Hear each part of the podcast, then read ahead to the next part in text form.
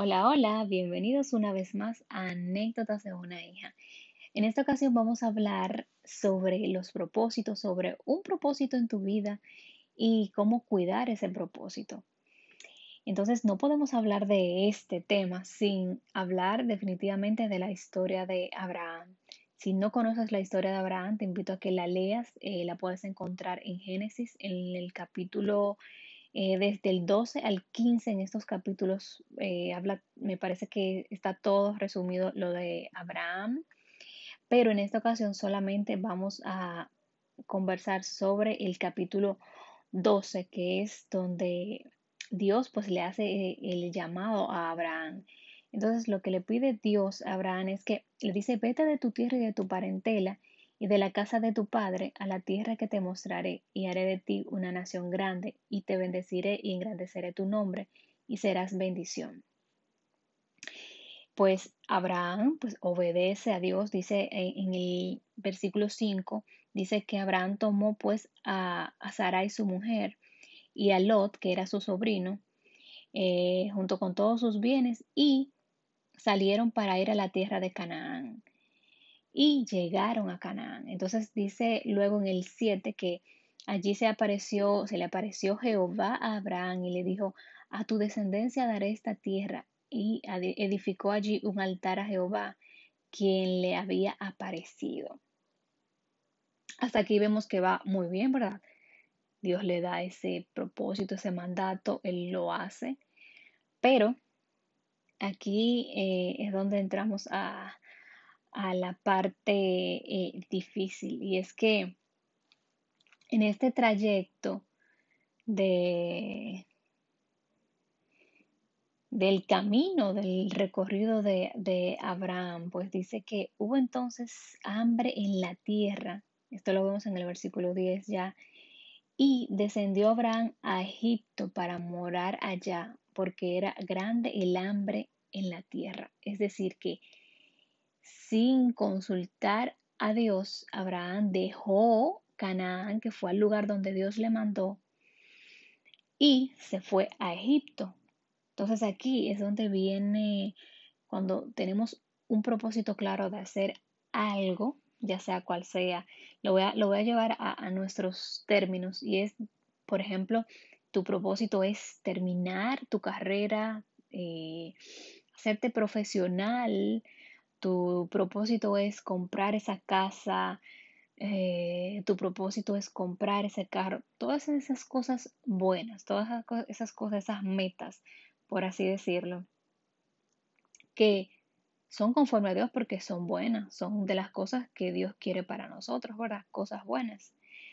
Entonces, cuando ya tenemos eso claro, identificado y vamos bien en la marcha, es donde luego vienen las sugerencias por nosotros mismos o por otras personas.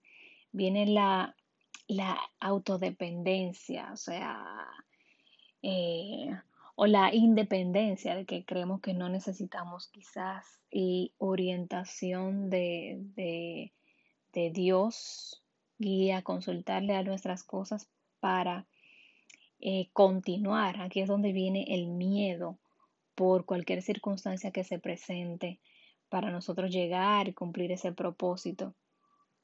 Aquí es donde viene la incredulidad eh, la falta de fe, de confianza en Dios y, y en que eso puede suceder. Básicamente aquí es donde viene el no consultar a Dios para continuar con el camino o para que nos guíe cuando vemos que ese propósito se ve tan valiante o cuando vemos las adversidades.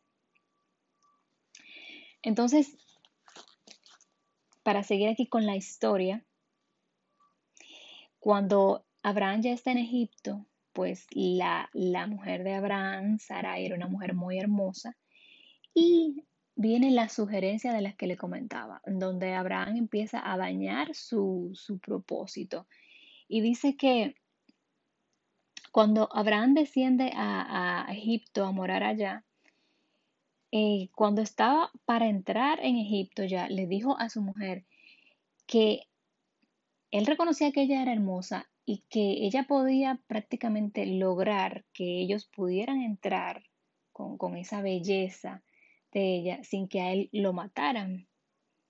Y así pasó. Quienes estaban ahí protegiendo pues la entrada, la vieron esta mujer tan hermosa y lo que pensaron es, fue en presentársela a, su faraón.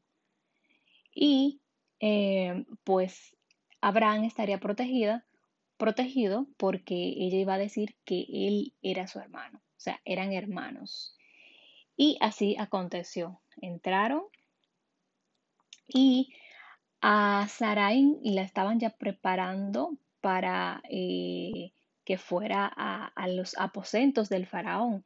Lo único que en aquel tiempo para que una mujer, una doncella elegida para el faraón, pues estas mujeres tenían que pasar por un tiempo prácticamente, o sea, hasta de un año de preparación, seis meses de perfumes, seis meses de baño, o sea, todo un acontecimiento antes de ella presentarse y que el faraón las pudiera tocar. Entonces, es en este transcurso donde toda la verdad es revelada, en la Biblia no nos, especifica cómo fue revelada la verdad, pero Dios es soberano y de alguna forma usó eh, alguna cosa, alguna circunstancia para que todo saliera a la luz. Entonces aquí Dice, mas Jehová hirió a Faraón y a su casa con grandes plagas por causa de Sarai, la mujer de Abraham. Aquí es donde nos damos cuenta que realmente fue descubierta la verdad. Eh, entonces, aquí lo, lo extraordinario es que el faraón mandó a llamar a Abraham después de, de, que se descubrió esto y le dice, ¿qué es esto que has hecho conmigo? ¿Por qué no me declaraste que era tu mujer? ¿Por qué dijiste que era tu hermana, poniéndome en ocasión de tomarla para mí por mujer? Para esto era una, un, algo muy fuerte para, para un faraón en aquel tiempo, porque incluso tomar una mujer que ya estaba casada era como que para ellos de maldición. Entonces él entendía que lo que le estaba pasando de las plagas era, era una maldición por, por, por eso, por casi haber tomado una mujer que ya estaba casada. Entonces lo increíble del caso es que el faraón, teniendo todo el poder de quizás mandarlos a matar a los dos, pues no lo hizo, le dijo, toma tu mujer y vete. Entonces aquí es donde es la parte donde Dios interviene, aunque tú mismo te pongas obstáculos, tú mismo te quieras hacer las cosas a tu manera, quieras incluso soltar ese propósito de un principio, es donde Él mete su mano te cuida del enemigo incluso, te cuida del enemigo incluso porque eh, los libró a ellos de que fueran eh, asesinados por ese agravio, por esa mentira, a un faraón que en ese tiempo era la máxima autoridad. Entonces, quiero decirte a ti que Dios cuida de ti, de tu propósito, aunque tú sientas que eso se ve, se está viendo tan valiente, tu propósito va a continuar, o sea, tú vas a continuar, aunque tú mismo te pongas piedras en el camino, aunque alguien más la quiera poner. Cuando Dios pone algo en ti para que sea cumplido, para que sea hecho, se va a cumplir aunque se pongan mil obstáculos en el camino. De la misma forma, te digo que si tú tienes un propósito, una meta fija, clara y tú entiendes que es algo bueno para ti, que eso se parece mucho a Dios, aunque ahora mismo tengas obstáculos en el camino, aunque ahora mismo hayan enemigos, hayan cosas en tu contra, si ese es el propósito y el plan de Dios, si tú se lo pediste, tú sentiste que Él te lo va a dar, Continúa, no te desanimes, tú lo vas a lograr, porque aún en medio de toda la dificultad, donde hay propósito, ahí está Dios. Bendiciones, chao, chao.